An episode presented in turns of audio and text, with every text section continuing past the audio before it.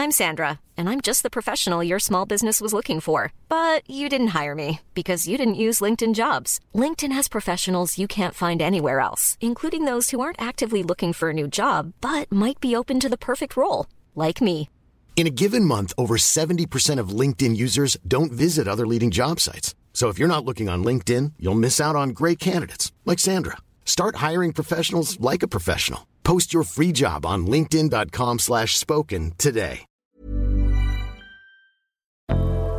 Salut Avant de monter à bord pour votre épisode de Programme B, un mot sur notre sponsor. C'est un podcast qui s'appelle Tracer la route, proposé par les passes de télépéage Ulysse. Tracer la route, ce sont les aventures de femmes et d'hommes en voiture. Comment ces trajets, ces voyages leur ont permis de sortir du quotidien d'eux-mêmes et de tracer une nouvelle voie. Dans le deuxième épisode, par exemple, Jean revisite ses souvenirs de banquette arrière dans la 4L familiale. En un quart d'heure, il fait revivre toute une époque, celle des années 70 et des vacances populaires où il fallait partir de nuit pour aller en Bretagne et où pour les enfants l'été prenait des allures de ruée vers l'or. Partir, ça s'apprend, dit Jean, et il a bien raison. D'ailleurs, il est devenu enseignant et il en a fait une règle de vie pour lui et pour ses élèves.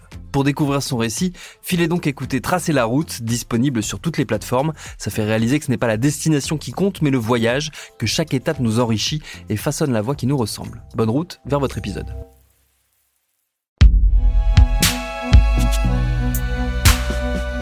Un podcast Binge Audio.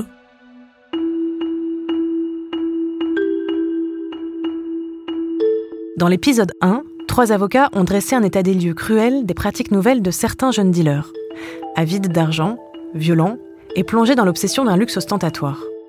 En bref, ils défendent un capitalisme sauvage, résumait Christian Etlin. Mais concrètement, comment ces comportements influent-ils sur la relation entre les avocats et leurs jeunes clients? Pour mieux comprendre, nous avons tendu notre micro à une avocate pénaliste à Pontoise, en Île-de-France, maître Sandrine Paris-Heidegger. Hyper énergique, carrée et passionnée, elle ouvre les portes de son bureau niché au rez-de-chaussée d'une ancienne bâtisse du centre-ville. À l'arrivée, un bureau beau et chaleureux envahi par des montagnes de dossiers, et dans la pièce adjacente, un berger allemand. La profession est-elle soumise à de nouveaux enjeux humains? Comment et pourquoi? On l'écoute. Alors, l'évolution de notre profession aujourd'hui, ça donne euh, finalement pour un avocat pénaliste d'être euh, corvéable à merci.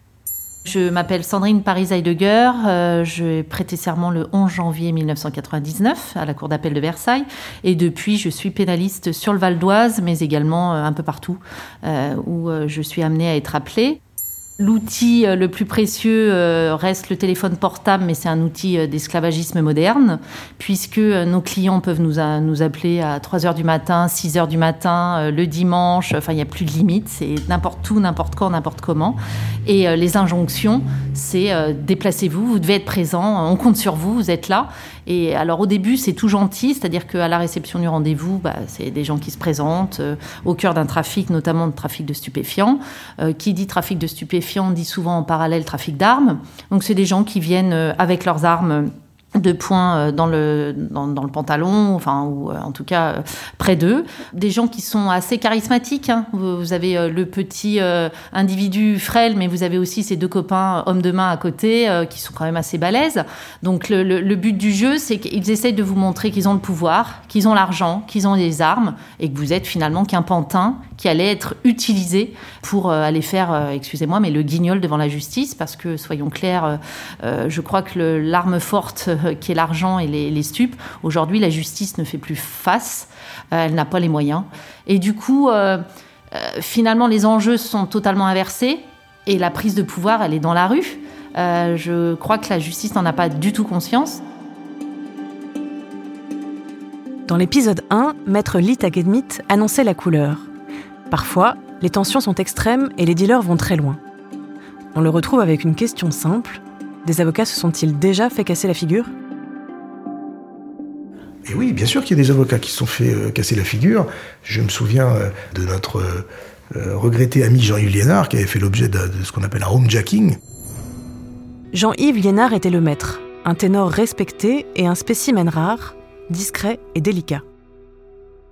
Il a défendu des centaines de voyous, par un Marseillais ou roi des Gitans. De ses clients, il disait Je ne les aime pas la veille, je ne les aime pas le lendemain, mais pendant le temps où je les défends, je les aime.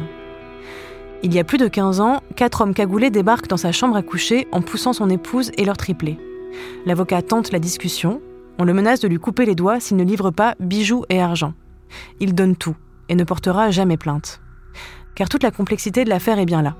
De nombreux avocats sont menacés et brutalisés par leurs clients ou de simples connaissances. Mais porter plainte, c'est risquer de livrer à la police et à la justice la globalité des informations sur leur clientèle et de saccager au passage leur défense. C'est une, agression inimaginable, euh, surtout à l'époque où ça s'est déroulé. Donc c'était d'ailleurs tellement isolé, tellement épiphénoménal, et puis euh, ces gens-là s'en étaient pris à, une icône euh, de l'avocature bon, que ça avait vraiment été relayé, ça avait fait du bruit, et on avait l'impression que c'était vraiment quelque chose d'isolé. Bah, Aujourd'hui, on a entendu il n'y a pas très très longtemps un avocat se faire détrousser euh, à la sortie de je ne sais quel événement, euh, tel autre se faire voler une montre, tel autre se faire euh, agresser physiquement, tel autre se faire menacer. Et puis oui, j'ai un certain nombre de, confrères qui sont venus me voir ces dernières années pour me rapporter qu'ils ont dû déposer une plainte pour des menaces, notamment en région parisienne, notamment en pourtour parisien où euh, bah, il y a beaucoup, beaucoup, beaucoup d'affaires comme ça, de trafic de stupéfiants, dans lesquelles euh, bah, des, avocats sont confrontés à des, à des petits jeunes qui ont perdu un certain nombre de repères et qui se permettent plus ou moins tout et n'importe quoi. Il n'y a pas très très longtemps, il y a un, jeune trafiquant qui était en cavale qui m'appelle et qui commence à me demander tout un tas d'informations sur... Euh, ses copains qui, euh, eux, euh, ont été interpellés, et sur le dossier, etc., etc. Dossier dont il considère que c'est son dossier, puisque il se sert cherché dans celui-ci. Et je lui explique gentiment que, à partir du moment où il n'est pas parti au procès, en tout cas tant qu'il ne sera pas rendu, je ne peux pas lui communiquer la moindre information. Et hum, j'ai été assez, euh, assez, agacé, évidemment, euh, c'est un euphémisme, mais en réalité surpris qu'il me réponde quelque chose comme « je vous rappelle quand même que euh, c'est moi qui vais vous payer in fine, et donc à partir du moment où c'est moi qui vous paye, ce serait pas mal que vous fassiez ce que je vous, ce que je vous demande ».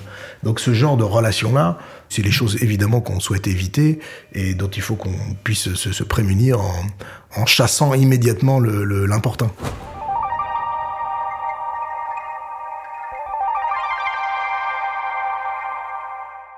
J'ai été pourri par des gens qui sont intrusifs, des gens qui comprennent pas que leur dossier n'est pas le seul qu'on a dans un cabinet euh, et qui ne comprennent pas que, euh, euh, comme disait mon père, il faut pas prendre la gentillesse pour de la faiblesse. Voyez, être à l'écoute, oui.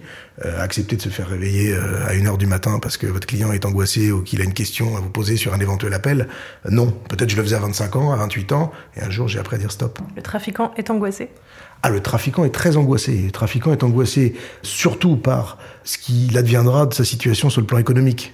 Parfois, il est angoissé euh, en fonction de son âge ou de sa personnalité euh, individuelle par euh, l'idée d'être emprisonné, ou une fois qu'il l'est déjà par le temps qu'il va devoir passer derrière les barreaux. C'est tout à fait normal qu'un trafiquant soit angoissé. Le trafiquant pleure? Ah, le trafiquant pleure beaucoup. Je le dis un peu sur le ton de la blague comme ça, mais il faut comprendre que la prison, c'est pas la priorité ou la crainte première des, trafiquants de stupéfiants, mais par contre, être dépossédé de ses biens, ça c'est très ennuyeux. Donc oui, euh, ils ont euh, une certaine tendance à pleurer sur euh, leur situation lorsque non seulement ils se retrouvent privés de liberté, de contact avec les autres, leurs amis, la famille, les enfants, mais en plus, ils se retrouvent privés de l'intégralité des biens qu'ils avaient pu acquérir par leur trafic. Donc oui, c'est quelque chose qu'on entend assez souvent, même si la plupart veulent jouer un peu les gros durs.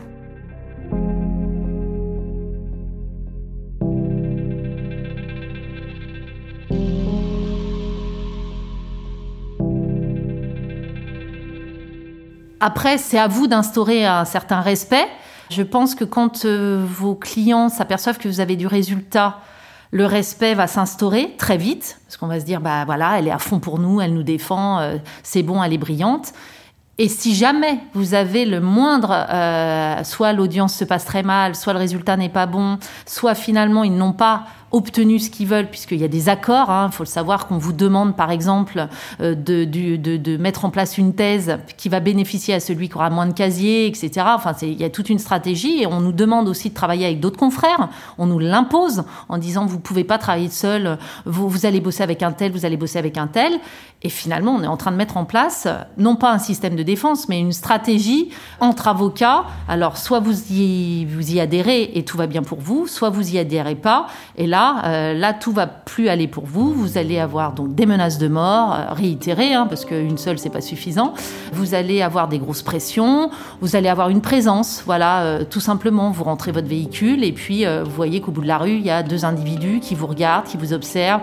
Vous êtes une femme, c'est hyper facile. Alors si vous avez en plus un véhicule qui soyons clairs, euh, peut euh, tenter euh, cette jeunesse. voilà, ça aide bien évidemment notre clientèle à se dire qu'en plus, l'avocate, elle a les véhicules qui correspondent à leur trafic, donc c'est très bien. Voilà, on rentre dans un système où on n'est plus avocat en fait. On est, on est des outils, on est des pantins.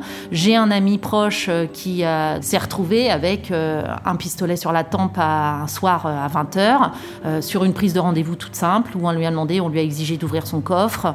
À ce moment-là, le seul réflexe qu'il a eu, c'est de m'appeler et de me dire voilà Sandrine, qu'est-ce que je dois faire? On me demande de l'argent, j'ai donné ce que j'avais dans le coffre, mais on me demande de me déplacer et d'aller carrément dans, dans la cité et d'aller amener qu'est-ce que je dois faire. Donc là, voilà, on est confronté à ce genre de choses dans notre profession, alors qu'on était euh, des hommes de justice. On est juste là pour défendre des hommes devant la justice, mais on, est sur la septième dimension.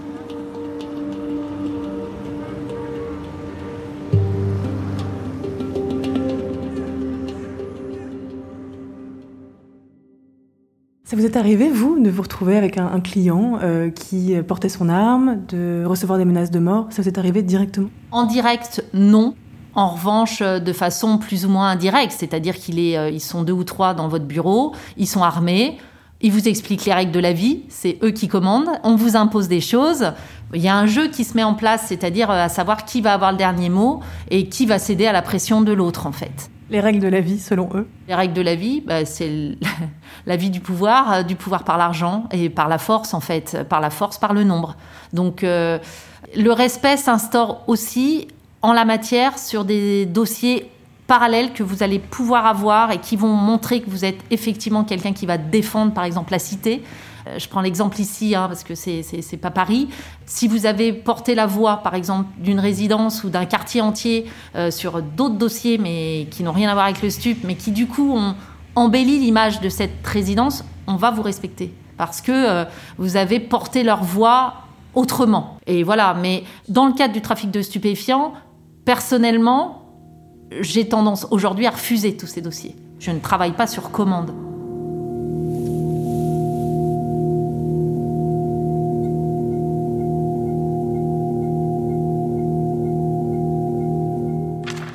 Et puis, vous avez un berger allemand dans votre cabinet. Tout à fait. Alors, euh, depuis peu, euh, en fait, pour tout vous dire, un matin, je partais donc à 4h30, parce que je voyage beaucoup, hein, j'ai des audiences un peu partout dans la France.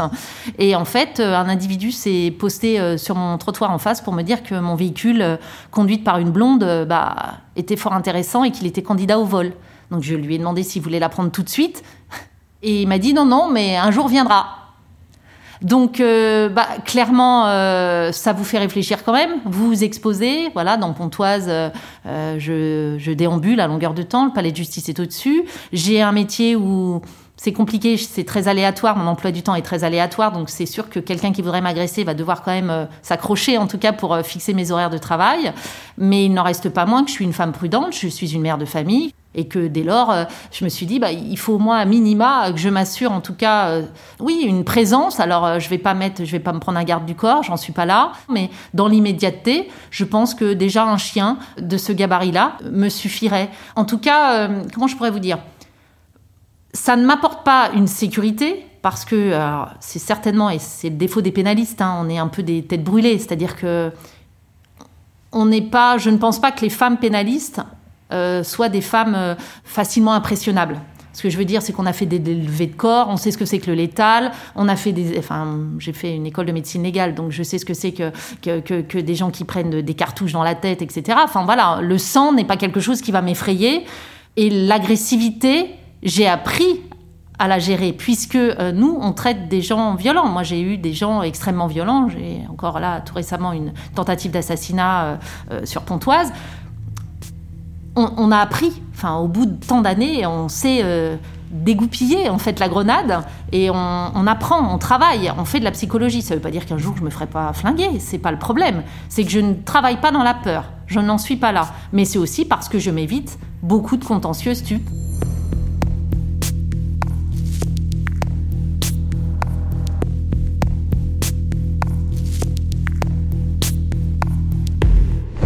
Un beau vous avez décidé d'arrêter de, les défendre. En tout cas, ce qui est certain, c'est que j'ai décidé de faire le tri. Ça, c'est quelque chose que j'ai décidé il y a quelques années, quand j'ai pu commencer à me le permettre. Et c'est toute la clé du problème. On a une avocature aujourd'hui qui, euh, de mon point de vue, est moins forte qu'elle a pu l'être, puisque économiquement, elle semble euh, aux abois. Évidemment que moi, je ris et que je méprise toute euh, proposition qui me serait faite d'entrer dans le jeu des trafiquants, soit en allant donner ou vendre une information, soit en faisant rentrer ou sortir de prison quelque chose, parce que je ne suis pas dans le besoin de ces dossiers-là, je ne suis pas dans le besoin de cet argent qu'ils me proposent.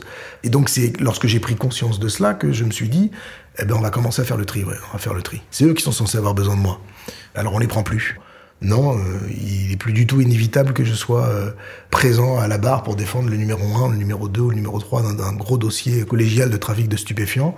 Donc, tant que j'arrive à entrer en communication avec des gens dont je pense qu'ils respectent mon travail et dont je pense que je pourrais être utile à leur défense, je continue de le faire. C'est pour ça que j'ai pas tout à fait arrêté euh, d'intervenir dans des dossiers de trafic de stupéfiants, mais je le fais plus beaucoup pour de tout petits dossiers. Et je le fais à des conditions euh, léonines, si on peut dire. Et c'est moi qui décide ces conditions en expliquant comment je travaille.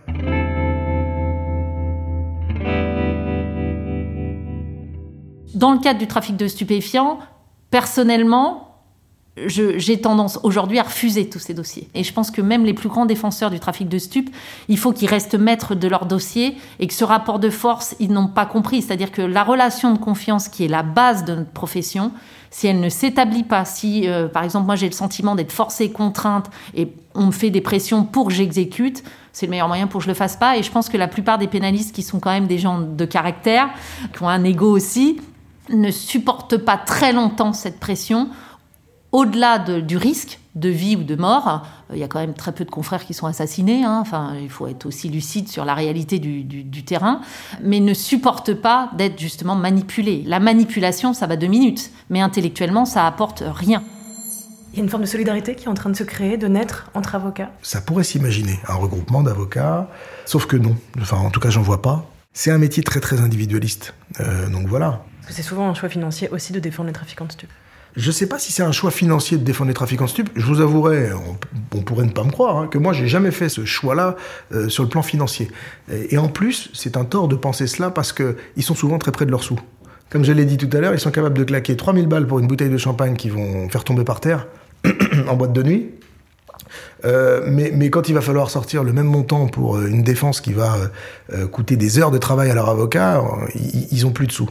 Mais en réalité, non, c'est pas les dossiers les plus rémunérateurs. Les dossiers les plus rémunérateurs, et c'est pour ça d'ailleurs que beaucoup de confrères se sont orientés vers cela, c'est ce qu'on appelle la délinquance en col blanc. Vous avez des gens qui vous disent bonjour, qui vous disent au revoir, qui sont polis, qui vous disent merci par ailleurs, et qui, lorsque vous leur demandez de vous payer, ne rechignent pas beaucoup.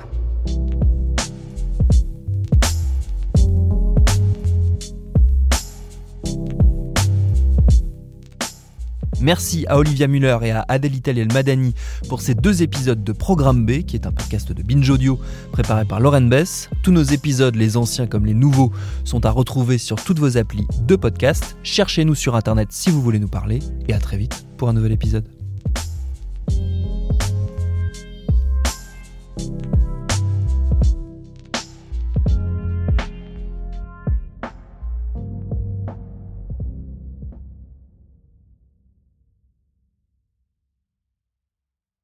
Paris Hilton, Alizé, Justin Bieber, Samina Seri, Geneviève de Fontenay. Oui, ok, vous les connaissez, mais est-ce que vous les connaissez vraiment Vraiment? Bien souvent, on croit savoir deux, trois trucs sur ces personnes, mais en fait, leurs histoires sont bien plus complexes qu'on veut bien nous faire croire. Avec des vies faites de drames, de traversées du désert, de peine et même de trahison. Oui, même de trahison. Tout ça, vous le découvrirez en écoutant Connaissez-vous l'histoire sur toutes les plateformes.